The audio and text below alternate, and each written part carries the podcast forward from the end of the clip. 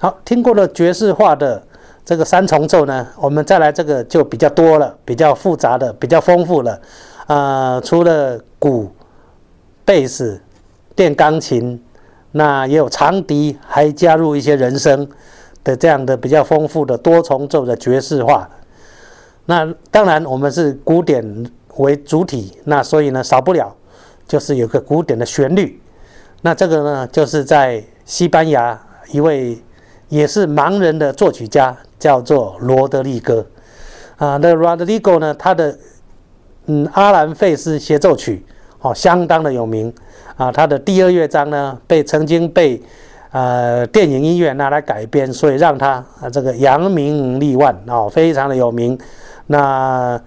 嗯，大家听了旋律就会知道啊，这个旋律是来自于阿兰费斯协奏曲的第二乐章。罗德利戈也非常有趣，他本身呢是弹钢琴，不弹吉他。但是他的吉他协奏曲，却是他最有名的啊，《贵贵生幻想》协奏曲啦，《阿兰费斯协奏曲》啊，都算是吉他的呃经典协奏曲曲目。那他本身呢不大会弹吉他，那就是经过别人的改编哈，那把它唱成改编成为。哎，这个吉他的协奏曲，当然它也有一些钢琴的独奏曲啦，一些钢琴小品，但是都不是怎么有名。那是因为他的这个吉他协奏曲大大的有名，所以很多吉他的比赛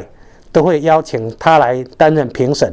那当他有名的时候，也都七八十岁了，经常在评审的过程中呢。打瞌睡，哎，大家也觉得很有趣。老先生嘛，打瞌睡，评审难免。不过就是因为他的身份，呃的重要，所以呢，请到他当评审，就会显得这个比赛是有分量的。所以呢，蛮有趣的一个画面。那罗德利哥也是，我看这个